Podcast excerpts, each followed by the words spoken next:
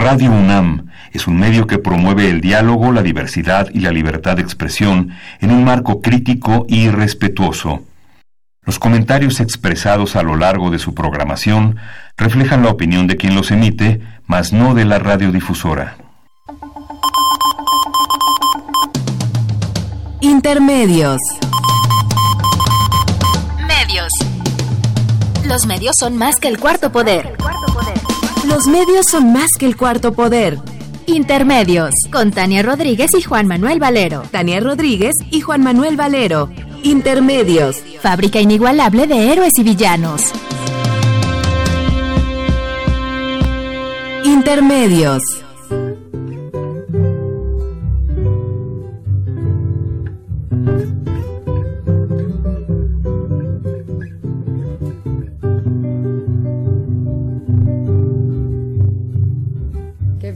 Los estudiantes, jardín de nuestra alegría. Son aves que no se asustan de animal ni policía.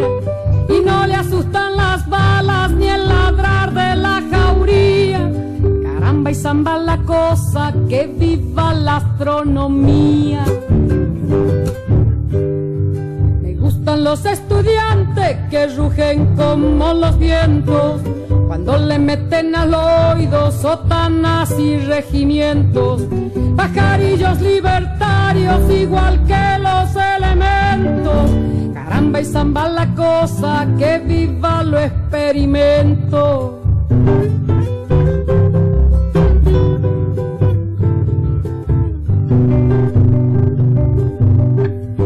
Me gustan los estudiantes porque levantan el pecho cuando le dicen harina, sabiéndose que es afrecho, y no hacen el sordo mudo cuando se presenta el hecho. Caramba y zamba la cosa, el código del derecho. Me gustan los estudiantes porque son la levadura, el pan que saldrá del horno con toda su sabrosura para la boca del Bienvenidos a Intermedios, hoy jueves 26 de septiembre del 2019. Los saludamos Tania Rodríguez y Juan Manuel Valero con el enorme gusto de estar aquí en los micrófonos de Radio UNAM. Me gustan los estudiantes que marchan sobre la ruina con las banderas en alto a toda la estudiantina.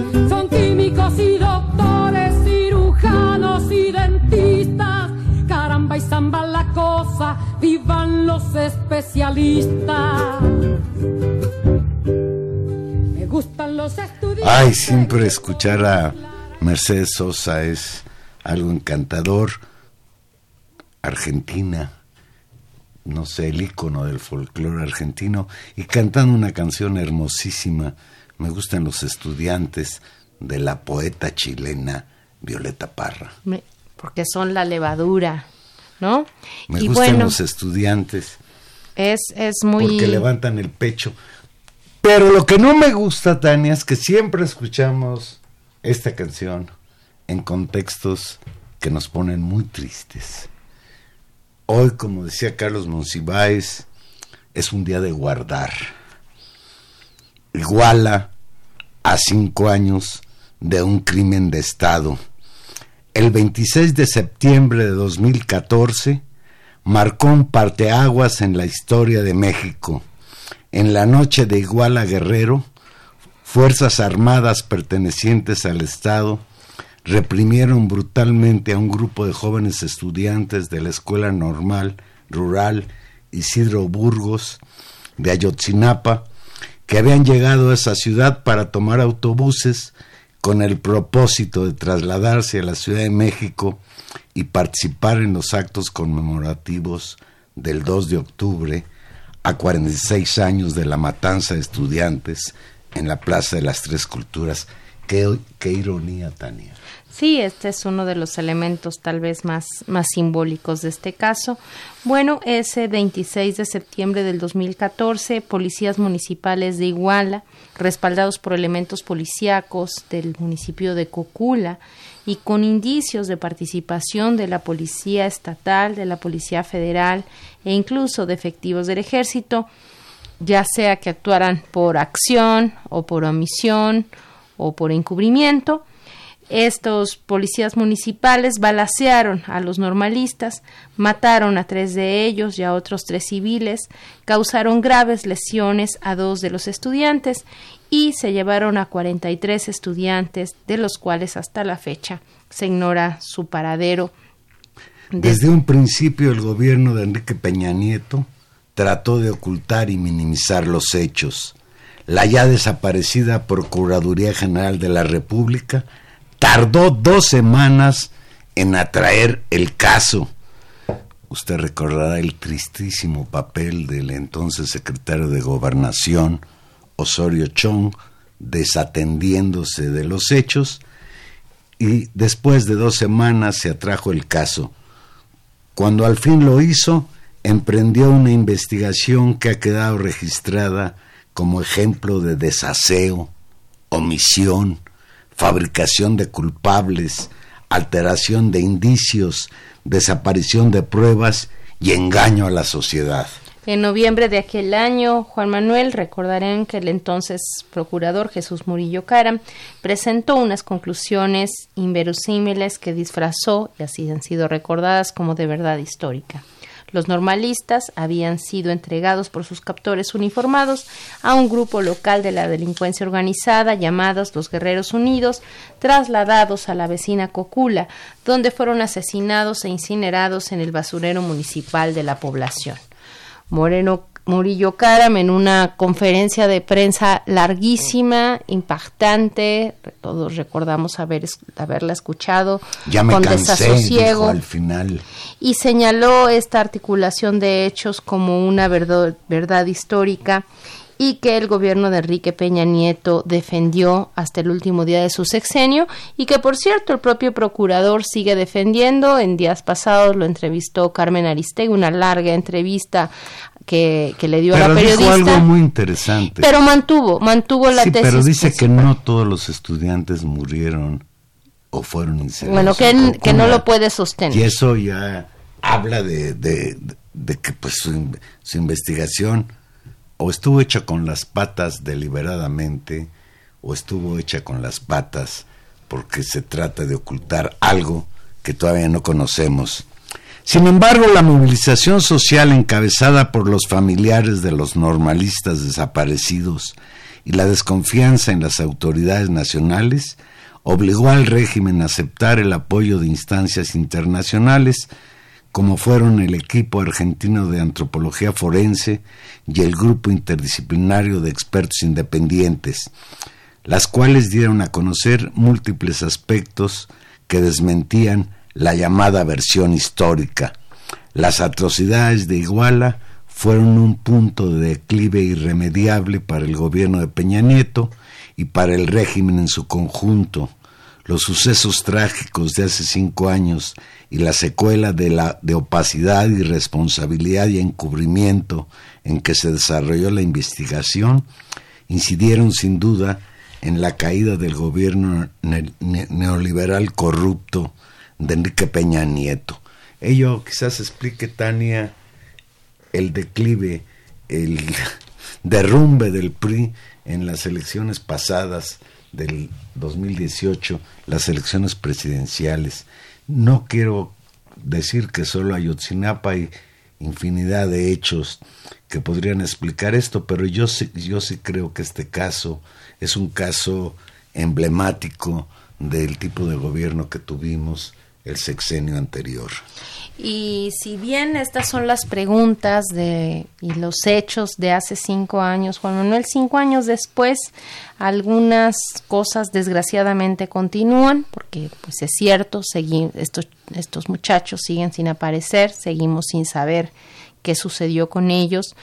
Eh, presos han, presos han entrado sí. y salido de la cárcel, investigaciones han venido y ido, pero lo que sí es verdad también, y me parece que eso es importante, es que eh, pues o este 26 de septiembre del 2019 pues hubo varios hechos que nos que creo que son política y simbólicamente muy importantes.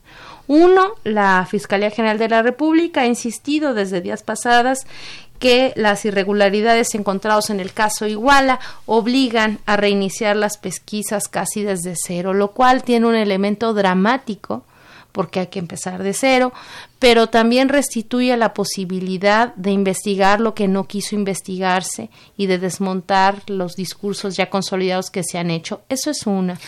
Llegar a la verdad. ¿Quién fue? ¿Por qué? ¿Dónde están los muchachos? ¿Cómo los desaparecieron? Sí, la otra, Juan Manuel, sin lugar a dudas, es un compromiso activo que creo que se representa muy bien con la presencia, con la presencia de eh, del presidente Andrés Manuel López Obrador, no solamente en el encuentro que tuvo hace un tiempo, hace unos dos días, con los, los familiares de los 43, ahí en Palacio Nacional, una reunión que tuvo también eh, a la que asistió el fiscal de la República, en el que se, se abrieron las posibilidades justamente de, de, encuentro y de investigación, sino el acto político y simbólico de hoy, que creo que son dos cosas. Uno, la aparición hoy en la mañanera del presidente con una camiseta de Ayotzinapa, ¿no? Que le regalaron los papás. Exactamente, y que, decidió ponerse hoy que lo que le pidieron los papás es que se la pusiera hoy en la conferencia. Y lo, y, lo hizo. En ese sentido los obedeció él y todos los que estaban ahí, entre ellos Encinas. Me parece muy simbólico e importante. Y dos, por supuesto, eh, pues el elemento de la presencia de los padres en el ámbito del Palacio Legislativo, en la discusión pública y la posibilidad por lo menos en términos institucionales, de la apertura de la investigación y el compromiso activo de, eh, pues particularmente de Alejandro Encinas y del equipo especial que está acompañando esto, a realizar la investigación y a tener algo que me parece que también es importante, una interlocución abierta y constante con los familiares y con los defensores de derechos humanos que los han estado acompañando. Tenemos en la línea telefónica a Luis Hernández Navarro. Buenas noches, Luis. No, no me escucha. Hola. Bueno, no, no me escucha Luis. Volvemos, vamos a intentarlo. Y decía Juan Manuel, es, es importante la idea de el nuevo momento en el que están las investigaciones, no solamente por, digamos, en su carácter jurídico concreto, sino en el momento político en el que están. Hoy de nueva cuenta tenemos una manifestación importante en las calles, hay una atención pública importante a este hecho por el significado político que tiene y por la importancia de que eh, el caso Ayotzinapa sea atendido por lo que significa. Bien, parece que ahora sí tenemos en la línea a Luis Hernández Navarro. Ah, ¿Es así, Luis? No me escucha. Algo está pasando. En el control técnico, porque Luis, Luis está ahí, pero tenemos un problema con, con, la llamada. Sí. Sí, ahí estamos. Muy bien, ahí estamos, Luis. Buenas noches, Luis. Un, un día en que puede pasar cualquier cosa. Luis Anal Navarro, coordinador editorial del periódico La Jornada. Luis, una reflexión sobre la desaparición de los 43 estudiantes de Ayotzinapa a cinco años después.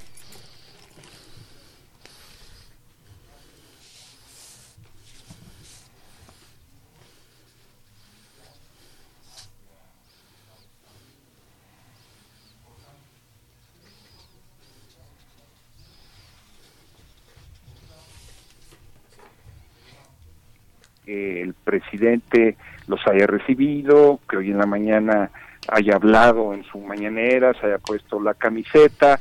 Eh, esos son eh, buenas señales, me parece, ¿no? Eh, son las luces del asunto, como son las luces del asunto también el, trabajo que está realizando en la Subsecretaría de Gobernación Alejandro Encinas al frente de la Comisión de la Verdad. Pero hay también sombras. ¿Cuáles son esas sombras? Eh, yo las resumiría de esta manera. Primero, eh, un eh, tribunal en Tamaulipas estableció el año pasado eh, la necesidad de reponer el proceso, pero también al mismo tiempo de formar una comisión eh, investigadora eh, con dientes, o sea, con facultades para investigar y sancionar, e integrada por el Ministerio Público, pero también por los padres de familia y por la Comisión Nacional de Derechos Humanos y organismos internacionales. Esto era una, eh, un cambio significativo desde el punto de vista eh, jurídico que abría además la puerta para eh, resolver otros casos de desapariciones forzadas. hubo mucha objeción por parte del gobierno de Peña Nieto a que esto se instrumentara y desafortunadamente también ha habido mucha, muchas objeciones para que se establezca esta comisión por parte del gobierno de Andrés Manuel López Obrador. Hubo un práctico veto de la eh, eh, Consejería Jurídica eh, a cargo de Julio Cérez, de tal manera que eso no avanzó. Y eso habría sido la diferencia, me parece, entre la situación en la que nos encontramos ahora y las posibilidades de avanzar significativamente. Segundo, el ejército no ha aportado la información que tiene, que es muchísima, porque eh, participaron en, los eventos, por lo menos en el terreno de la investigación. Hay reportes de sus espías de, campo que no se han puesto en la mesa de, las investigaciones y esto es eh, muy delicado. Eh, tercero, el fiscal especial para el caso se nombró hasta prácticamente seis, siete meses después. Cuarto, dentro de la estructura de la fiscalía con Alejandro Gertz Manero, eh, siguen sobreviviendo, siguen existiendo eh, eh, agentes claves que vienen del equipo de Humberto Castillejos en el, pasado. O sea, esas gentes que tuvieron un papel nefasto en el caso de Ayotzinapa siguen allí, no, no se han ido. es como tener el lobo dentro del gallinero. de tal manera que hoy nos encontramos con que hay voluntad, con que hay algunas investigaciones, se ha avanzado en el asunto de las eh, analizar las llamadas telefónicas eh, en eh, el día de los hechos, etcétera, etcétera, pero no hay avances significativos en la investigación. Luis, ¿tienes tú alguna hipótesis de por qué Peña Nieto, es una pregunta que nos seguimos haciendo, mandó ocultar los hechos y a inventar una verdad histórica? ¿Qué hay de atrás de esto que tanto incluso lo perjudicó políticamente y a su partido en las elecciones pasadas? Bueno, estuvimos ante eh, los hechos del 26 y del 27, son una operación eh, en donde hubo muy claramente un mando establecido, fue una operación que estableció bloqueos carreteros para impedir la salida de los autobuses en un perímetro de alrededor de 40 kilómetros a la redonda. Eh, que implicó la movilización de policías de distinto tipo, federales, ministeriales, eh, de varios municipios, en la que participaron también elementos del ejército. Entonces, ¿cómo estableces una operación de esa naturaleza? Eso implica una logística eh, y implica también un bando muy claro de quién da las órdenes, cómo se dan las órdenes, etcétera, etcétera una operación entonces de esa naturaleza no puede ser realizada por un pequeño grupo criminal, punto, ¿no? Este, por más importante que sea ese, ese grupo, no tiene esa capacidad logística para hacerlo. Entonces eso, ¿quién, la pregunta es quién tiene esa capacidad para hacerlo. Y eso nos remite entonces obligadamente a eh, eh, mirar hacia eh, el ejército, hacia el batallón de Iguala, y ahí entonces entra un terreno de, complicidades, de, pactos, etcétera, etcétera, eh, que, eh, explican eh, parcialmente el por qué la decisión del gobierno federal de no permitir que las investigaciones avanzaran. En un primer momento trataron de mantener los hechos en el plano estrictamente local, después la realidad se les reventó, se les convirtió en un problema nacional, luego en un conflicto internacional, ya no lo pudieron manejar, trataron de administrarlo, eh, pero una y otra vez pues la realidad se les presenta.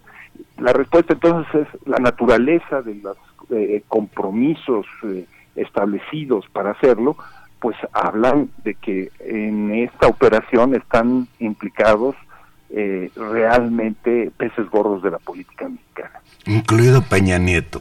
Eso no lo sé, no, eh, pero él como jefe del Ejecutivo y como comandante en jefe de las Fuerzas Armadas, evidentemente tiene una responsabilidad, ¿no? Oh, claramente, Luis, buenas noches, te saluda Tania. Rodríguez, como hace, como se dijo hace ese justamente cinco años, se involucra al conjunto del Estado. Entonces, por eso esta frase fue tan Estado, significa de fue, fue el Estado, Estado. Efectivamente, ¿no? Eh, totalmente de acuerdo, Tania. Luis, ¿no? Eh, sí. Ah, no, no, no, no, sigue, sigue, porque te no, quería no, adelante, adelante, adelante. Eh, quería preguntarte eh, en la contracara, hemos puesto mucha atención a toda esta cuestión de la falta, lo que significa este caso para dar cuenta de la corrupción del Estado mexicano, de una podredumbre, del impacto del narco en todos los órdenes, del dolor que esto significa. Pero te quería preguntar, porque sé que eh, vi en, eh, que entrevistaste a egresados de, de- la normal de Ayotzinapa, hay también en estos años un aprendizaje, pienso, enorme de múltiples actores, no solo por, por una condición trágica, por supuesto, pero en términos de su acción política. Te preguntaría un balance sobre, sobre el movimiento, ya no solo el- sobre el crimen, sino sobre el movimiento de estos cinco años de Ayotzinapa. Bueno, yo lo resumiría de esta manera. Se ha formado una comuna, la comuna de Ayotzinapa, en donde 43 familias que lo único que tenían antes en común era el que sus hijos iban a esa escuela como estudiantes, hoy son una referencia ético-política en este país fundamental. Eh, han resistido los intentos de soborno, ha- han resistido el cansancio, han resistido la desilusión, eh, todo eso es eh, importantísimo como, como referencia. Segundo, obtenemos una centralidad del normalismo rural muy, muy importante. Y eh, a cinco años el, el asunto de los derechos humanos eh, y el asunto de los desaparecidos está vivo cuando en otras ocasiones esos movimientos han desaparecido. Y yo creo que ese es un balance central en términos del aprendizaje y tal vez también por eso lo importante de este doble nivel y no o triple nivel, diría yo, Luis, de la experiencia de Ayotzinapa. Por un lado, una una sistemática, digamos, toma de las calles, de la movilización, un, un elemento muy creativo que tiene como eje central, por supuesto, a, a los familiares, pero que ha tenido una enorme repercusión en muchos otros núcleos. Dos, la capacidad no solamente de quedarse en la movilización, sino en esta condición particular, ya con este nuevo gobierno, establecer pues mecanismos de diálogo que los tiene, esperemos, abriendo nuevas rutas de investigación y por lo menos en la oficina que, que encabeza Encinas, pues en una ruta de, de solución, no, no con sus escollos, pero, pero ahí va. Y un tercer elemento, Luis, que, se olvida y que me parece que es muy importante en el análisis, que son, y tú lo mencionabas de paso, eh, el efecto internacional, Luis, de este evento, en términos no solamente de la visibilización de la situación de derechos humanos en México, sino incluso de los antecedentes de observancia de comisiones internacionales de vigilancia de derechos humanos de coadyuvancia en la investigación. Totalmente de acuerdo eh, con lo que dices, Tan. Creo que es eh, un resumen muy afortunado de eh, las experiencias del movimiento. Y aprovecho para darles las gracias, despedirme de ustedes eh, y eh, pues se- seguiremos conversando entonces. Te agradecemos muchísimo, Luis Hernández Navarro. Sabemos que tienes mucha chamba. Hoy has sido muy solicitado. Te damos un abrazo y te damos las gracias. Gracias, Luis. Hasta Gracias. luego. Vamos a hacer una pequeña pausa y aquí regresamos.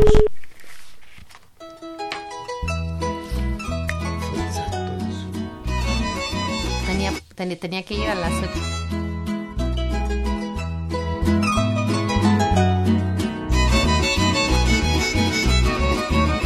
Los estudiantes, los estudiantes ya no pueden soportar que este gobierno, que este gobierno robe al pueblo sin piedad. Si este gobierno asesino razonara un poquito, este pueblo mexicano no le chiflaría en el grito. Los estudiantes, los estudiantes ya no pueden soportar que este gobierno, que este gobierno robe al pueblo sin piedad. Si por lo que estoy cantando me han de dar chicharrón, merecido me lo tengo por cantarle a un hocicón. Los estudiantes, los estudiantes ya no pueden soportar que este gobierno, que este gobierno sin piedad.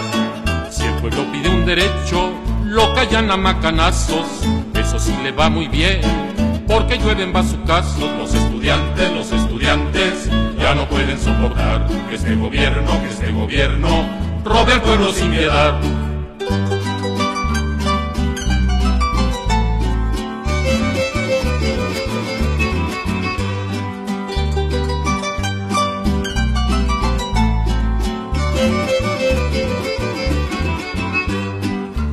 Verdad me está doliendo lo que les estoy cantando. Oscar Chávez.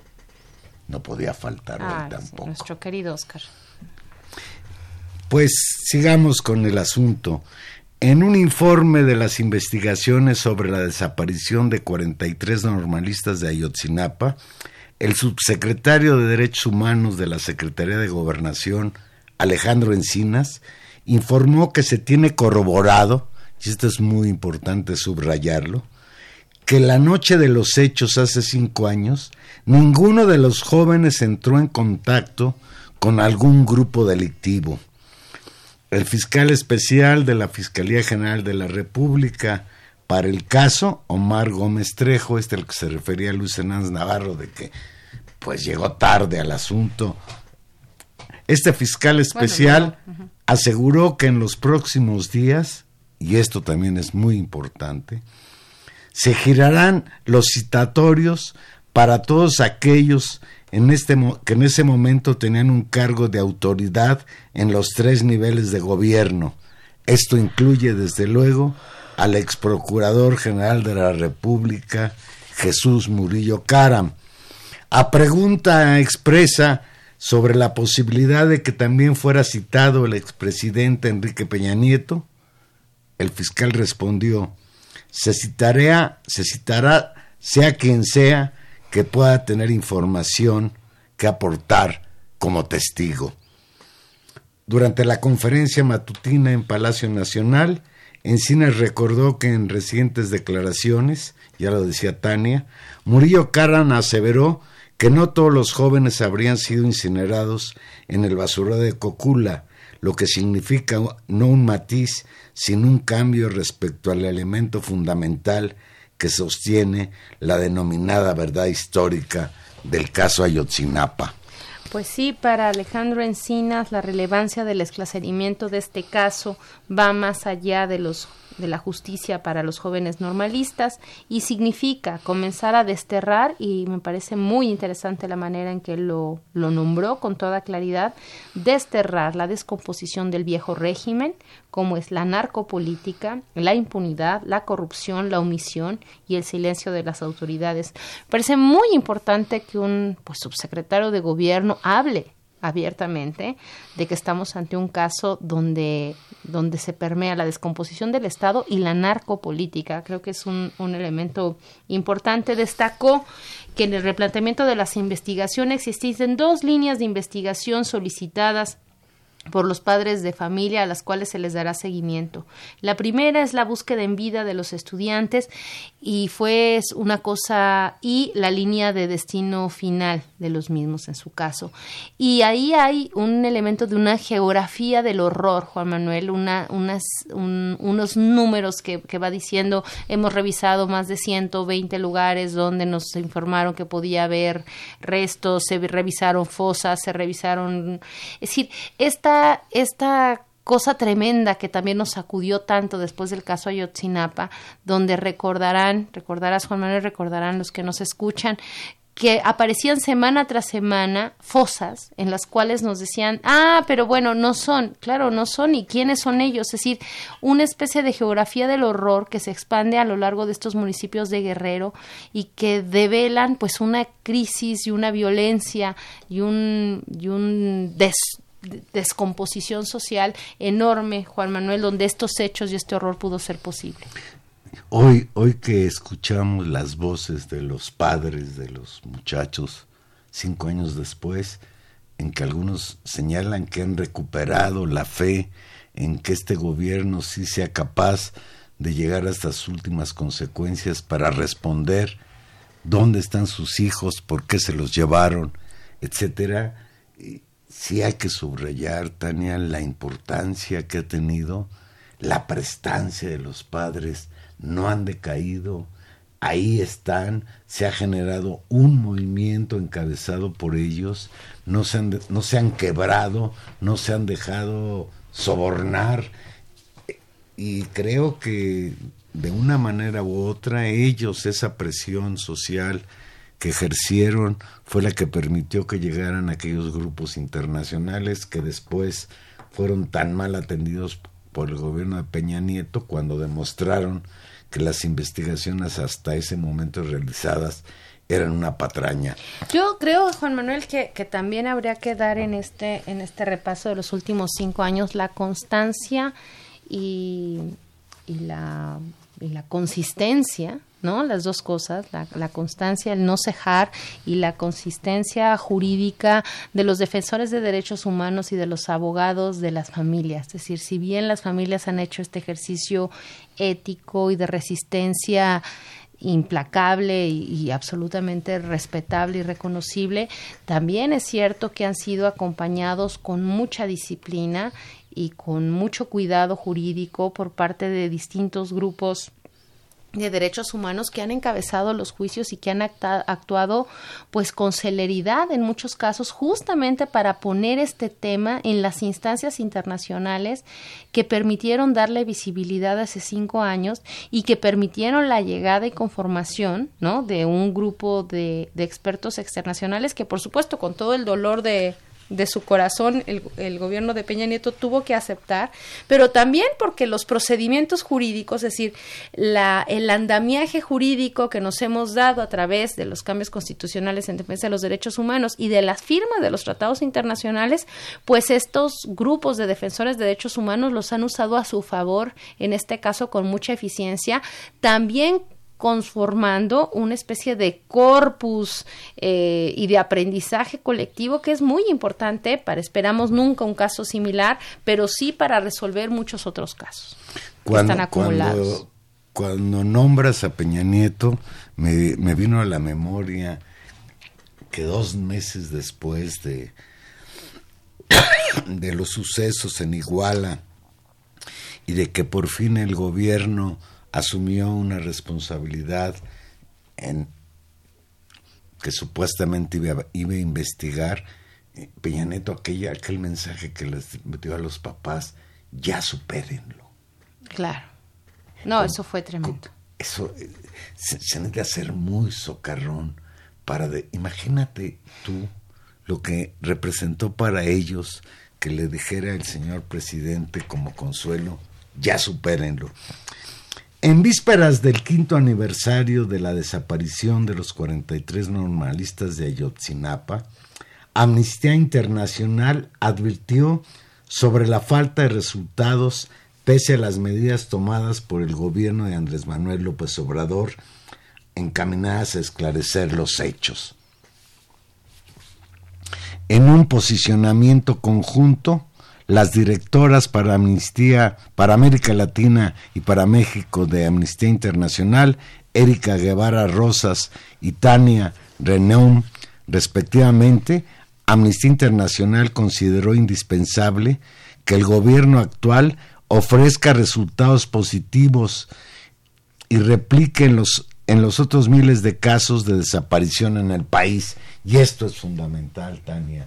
En México hay alrededor de 40 mil personas desaparecidas, que igual tienen familiares, que no saben dónde están, no saben si están muertos, etcétera.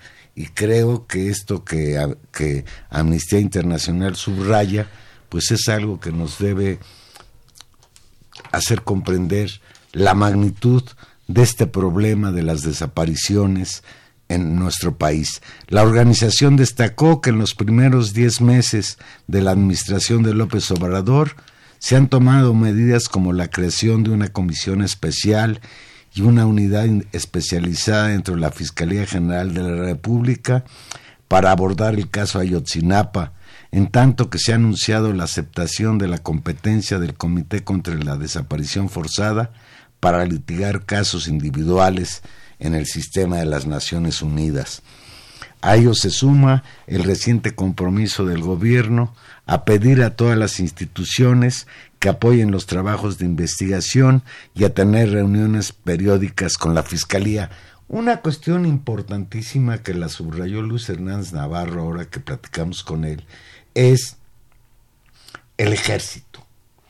El ejército que se negó durante todo el, sexenio de, de Peña Nieto, de 2014 hasta 2018, a abrir las posibilidades de que se le investigara, abrir las puertas del cuartel donde estaba destacado este batallón en Iguala. Hoy en la mañana volvió López Obrador a refrendar que, todas las instituciones del Estado deberán de coadyuvar en la investigación y subrayó la voluntad de la Secretaría de la Defensa Nacional, en este caso el secretario, de brindar todo su apoyo a las investigaciones. Pues ojalá.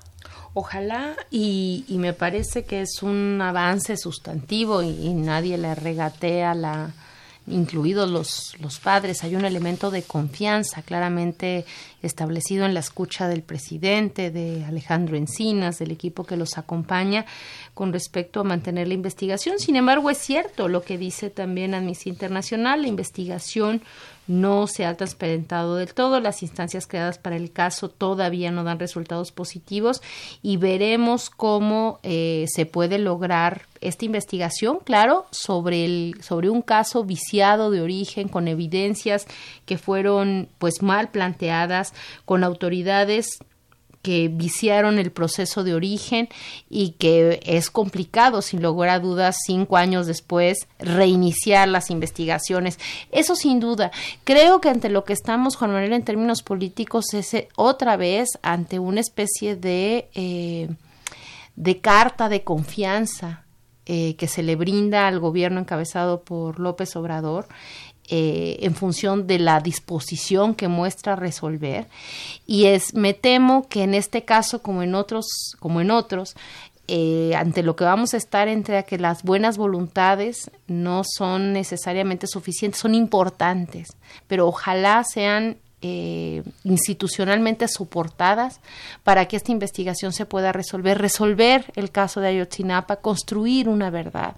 Sería un paso sustantivo en un camino hacia la justicia de este país, no solamente en términos de las desapariciones criminales, porque creo que en el caso de Ayotzinapa se mezclan estas dos historias. Por un lado, toda la, historia de las víctimas del narcotráfico, de la narcopolítica y también de la larga historia de violencia política que hemos tenido en este país.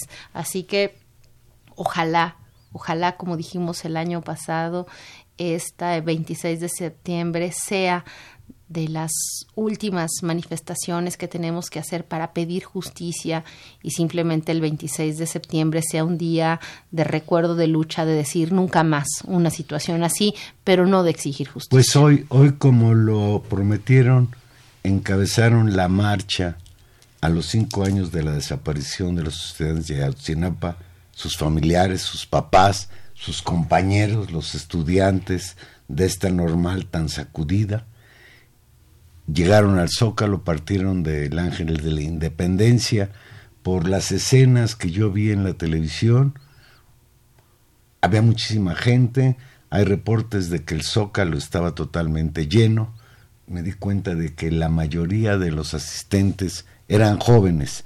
Sin embargo, también hay que señalar, Tania, que hubo un elemento ahí muy desagradable. Nuevamente irrumpieron para sabotear la manifestación un grupo de enmascarados, encapuchados que se hacen llamar eh, eh, anarquistas, con lo que significa rebajar a ese nivel la palabra anarquista. Encapuchados llegaron al Zócalo y vandalizaron incluso la puerta de Palacio Nacional, otros provocaron destrozos en negocios de Avenida Juárez mientras avanzaba la marcha por los cinco años. Reportan actos vandálicos de un grupo que pretendió adherirse a la marcha por los cinco años. Y bueno, Tania, no es la primera vez. Me parece que tiene un problema complicado el gobierno de la Ciudad de México para, sin reprimir, impedir que este tipo de grupos irrumpan. No solo porque desnaturalizan el movimiento, en este caso, de los padres de familia de los muchachos desaparecidos, sino también porque crean, generan daños a edificios públicos, a comercios. Eh, si tú ves las escenas son verdaderamente brutales, ¿no? Con, con fierros rompiendo las vidrieras a lo largo de Avenida Juárez. Y desde luego, pues, ¿qué sucede? Que a la hora de que los medios reportan, ya no hablan de la manifestación como recordatorio de una asignatura pendiente de investigar, sino pues la manifestación se convierte en que los estrellas son estos tipos. Sí, ya salió un comunicado del gobierno de la ciudad firmado pues por la por la jefatura de gobierno en la que afirman tal vez sea el párrafo más relevante. Esta ciudad se ha caracterizado por tener movilizaciones pacíficas, por ello reprobamos los destrozos a comercios y vía pública de un grupo minoritario que no representa el movimiento, el cual públicamente condenó y se deslindó de la violencia. La Secretaría de Seguridad Ciudadana y la Procuraduría General de Justicia realizan las investigaciones conducentes para determinar las responsabilidades. Me parece que que justamente tendrán que imaginar nuevos mecanismos de inteligencia, de seguimiento, de, disuasión en casos de este tipo. Se ha discutido mucho y lo discutíamos justamente hace cinco años cuando las marchas fueron creciendo en, en, en, estos, eh, no solamente en números, sino que en algún momento se constituyeron estos, estos grupos fuertes que propiciaron incluso, tú recordarás, un episodio muy fuerte de represión policíaca una de las últimas marchas masivas de Ayotzinapa, donde hubo un enfrentamiento muy fuerte en el Zócalo, justamente sobre texto de un ataque a Palacio Nacional, en la cual entró la policía y eh, pues agarró parejo como como decimos aquí en México, ya no solamente a los que eh, cobardemente atacaron y se retiraron, sino a las a la gente que estaba pacíficamente en la manifestación hace cinco años. Si hace cinco años fue muy debatido la participación y la acción política de estos de estas prácticas, de estos grupos, en términos del desgaste que significaba el movimiento, del riesgo que este significaba. ¿Alguien les paga o son verdaderamente que creen firmemente que rompiendo ventanas y pintando paredes van a cambiar este país? Yo no lo sé, pero sinceramente pienso que seguramente es una combinación de ambas cosas. ¿No?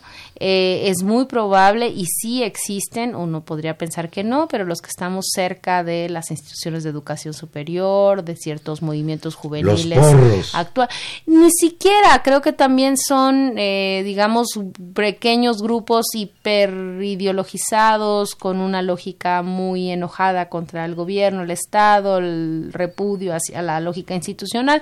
Eso existe como un discurso político, sí, sí existe, puede ser. en eh, estaría interesado en darles una lana para que generen. Y la este otra es, efectivamente, puede, pueden participar eh, otro tipo de actores más interesados en generar esos desmanes, sin lugar a dudas, y ahí es donde el gobierno pues tiene que ser muy claro. La otra, Juan Manuel, es justamente la sanción social en términos del costo político a esas opciones de participación.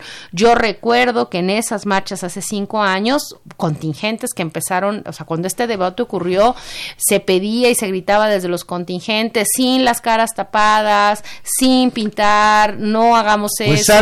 Algo, tendrá, que suceder un debate alrededor de estas las prácticas. Las autoridades y algo tendrán que hacer los ciudadanos que siguen considerando a la manifestación como un derecho importantísimo, inalienable, para que este tipo de actos no ensombrezcan lo que fue hoy una nueva marcha de los padres de los normalistas que exigen la aparición de sus hijos. Tania, cambiando de tema, hay algo que tenemos que festejar hoy en, intermedios. es legal el aborto en Oaxaca. el Congreso de Oaxaca aprobó despenalizar el aborto durante las 12 primeras semanas de gestación, con lo que la entidad se convierte en la segunda del país, la primera es la Ciudad de México, en avalar una reforma de este tipo, con 24 votos a favor y 12 en contra, congresistas de la 64 legislatura local de Oaxaca aprobaron la reforma al Código Penal para la despenalización del aborto hasta antes de las 12 semanas. Y yo creo que es una muestra interesante de madurez del Congreso de Oaxaca, que desde luego retrata pues el sentimiento de la población en general. Repetimos, al menos no yo, Tania, estoy seguro que tampoco, no somos es decir, no queremos favorecer los abortos. Lo que nosotros pensamos y lo que pensó el Congreso oaxaqueño es que las mujeres tienen la libertad de elegir en estas circunstancias. Si usted no quiere abortar, no aborte, pero no puede usted negarle el derecho a quien de acuerdo a sus circunstancias haya llegado a esta determinación, que desde luego no debe ser sencilla. Claro, y, la cuestión no está planteada en términos como de derechos, sino incluso con, con, mucho cuidado de despenalización, ¿no? Es decir, lo que no se puede hacer es meter a una mujer a la cárcel por estas razones y tiene que haber la posibilidad... O someterla al infierno de ir con un abortero clandestino. Y que se constituye en una parte de riesgo a, a su salud y por supuesto pues también de, de un negocio y de un lucro alrededor de, de esta cuestión. Me parece que Oaxaca eh, pinta pues esta tradición pues tan liberal, combativa, liberal en el sentido mexicano, histórico del término. Son, muy valientes, es un pueblo eh, que hay que respetar muchísimo, con una cultura ancestral. Pues otra buena noticia, bueno, no para todos, desde luego que para don Claudio X González y para gentes como este, el comandante Borolas, mejor conocido como Felipe Calderón, debe ser una pésima noticia. El Senado de la República aprobó anoche, sin cambios, la Ley General de la Educación, una de las tres reglamentarias de la reforma educativa, y la remitió al Ejecutivo Federal para su promulgación. Esa legislación que abroga la Ley General de la Infraestructura Física Educativa fue aprobada con 78 votos a favor, 26 en contra y 6 abstenciones, luego de un fuerte debate entre los legisladores de Morena y la oposición, fundamentalmente representada por el PAN. Ya cayó, ya cayó, la reforma ya cayó, corearon ruidosos los senadores de Morena, luego de más de seis horas de discusión, ya que las tres leyes se debatieron en conjunto, aunque luego se, votaron por separado. Vamos a sepultar a la mal llamada reforma educativa de Peña Nieto, exclamó el senador de Morena y líder magisterial, Casimiro Méndez, entre rechiflas de los panistas que centraron su discurso en criticar a los integrantes de la Coordinadora Nacional de los Trabajadores de la Educación. Antes decían los opositores a Peña Nieto, pues que la reforma era la reforma de Peña Nieto. Hoy los que están en contra de esta nueva reforma a la educación, una nueva reforma educativa, pues señalan que es la reforma de la. Los legisladores del PAN insistieron una y otra vez que se trata de leyes reglamentarias que dejan el control de las plazas y en general de la educación en grupos magisteriales violentas. En Morena recalcó Martínez Cáceres, el exsecretario del Seguro Social. Estamos orgullosos de estar al lado de los maestros. Esa es la piedra angular de nuestra transformación educativa una nueva escuela con los mentores sin detrimento de la privada, pero preferentemente la pública. Más tarde la senadora priista Vanessa Rubio dio el pésame al país por la aprobación de la reforma. Solo el PAN y el PRI votaron en contra de la Ley General de Educación, el Partido de la Revolución Democrática se abstuvo y Morena logró conjuntar a sus aliados del Partido del Trabajo y Encuentro Social, así como a Movimiento Ciudadano y al Partido Verde. Bueno, dos cosas. Me parece que los detalles eh, fuertes del contenido de la ley, del impacto que esto tendrá en la organización, del ingreso, estabilidad y desarrollo del sistema educativo, educación pública en este país, eh, requiere una discusión eh, tranquila después de haber revisado las letras chiquitas, las contradicciones, la ley en lo concreto. Lo que sí podemos decir ahora es dos cosas. Uno, se trata de una especie de compromiso político muy fuerte del presidente López Obrador de remontar la reforma, la reforma en el ámbito de la educación que, que encabezó Enrique Peña Nieto que él casi también adjudica directamente a Claudio X González. Y no va a quedar piedra sobre piedra de la reforma de Peña Nieto, dijo en alguna ocasión. Exacto, y lo y digamos que lo cumplió. Lo cumplió, y hizo de, de un aliado, un aliado estratégico, por supuesto, y lo mismo creo que puede leerse para la gente, a un sector importante del magisterio nacional y de sus representantes. No me queda claro del todo qué sector también del sindicato de maestros, me imagino que con beneplácito regresa un, al otro estado, pero la CENTE es un, un, un representante importante. Recordemos que incluso tiene eh, algunos diputados y actores cercanos al partido Morena que son cercanos a ellos. No estoy diciendo que sea una ley, ni por, ni por asomo estoy diciendo que es una ley CENTE, lo que estoy diciendo es que hay una interlocución importante. Es muy importante lo que está diciendo por esto. Las voces, desde luego, en contra de esta reforma, pues vienen de, de la oposición, de quienes aprobaron la ley Peña Nieto anterior. Pero es interesante que entre los maestros, que no están todos unidos, está la CENTE, está el CENTE, etcétera, no ha habido por parte de ningún manifestaciones gremio manifestaciones en contra. Eso es muy interesante. Claro, eso, eso creo que es un tema importante y ahí se constituye una alianza fuerte. La otra cosa que hay que decir, y podríamos criticarla, son un poco tal vez las formas, ¿no?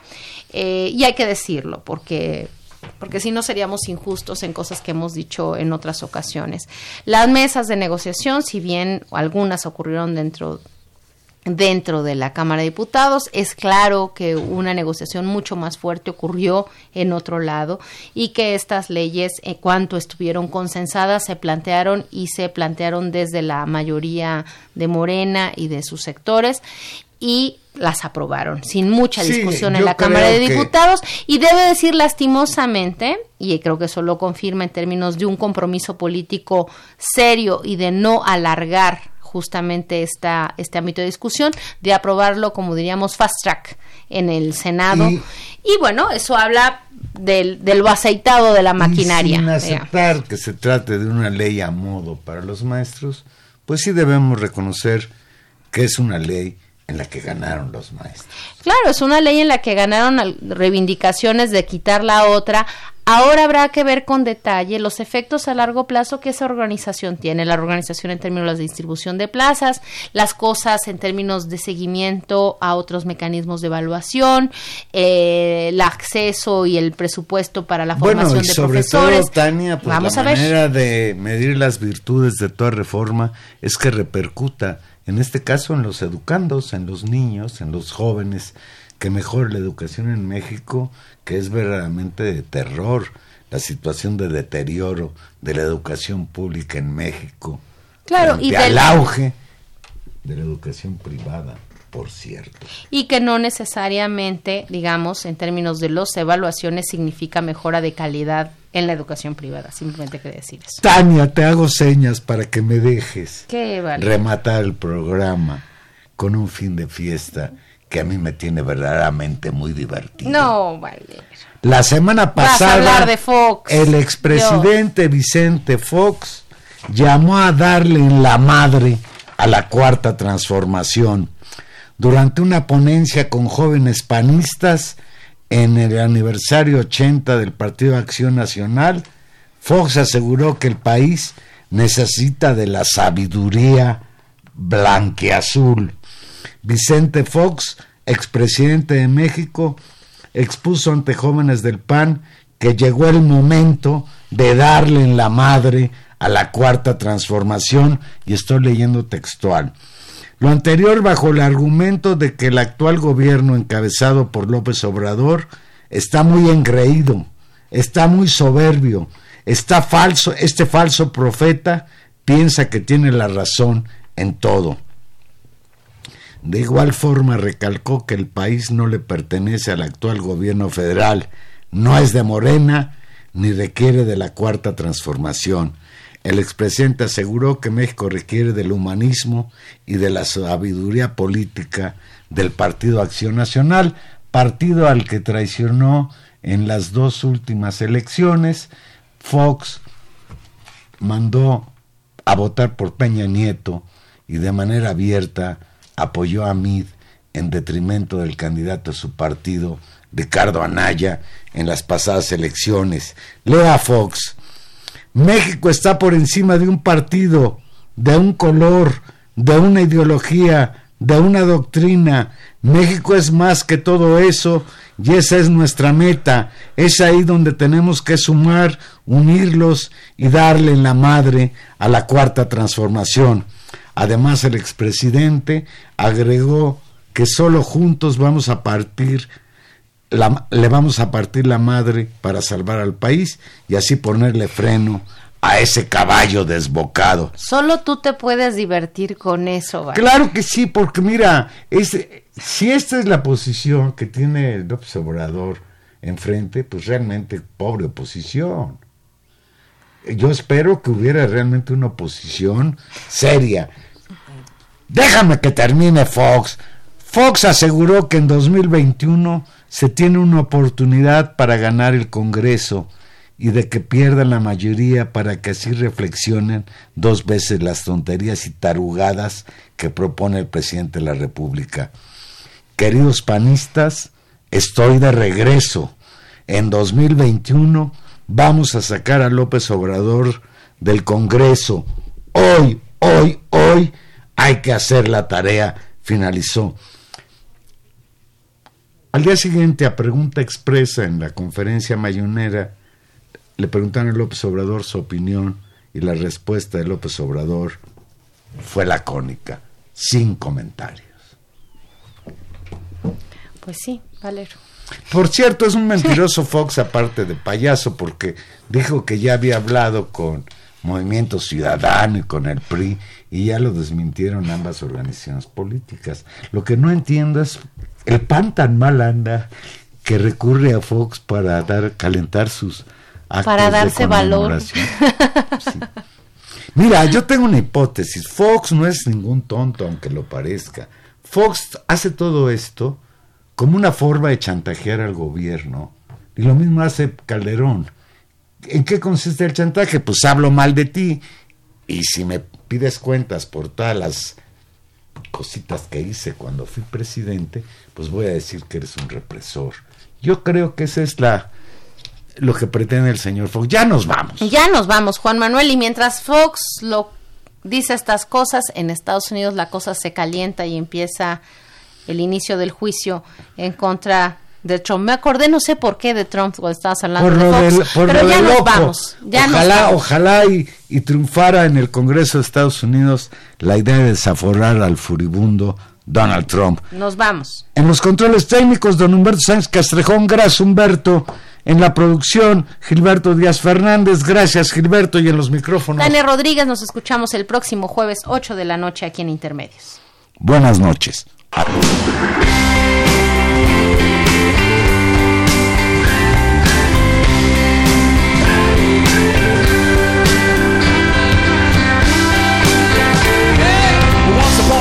You dress so fine, through the bumps of dime and you climb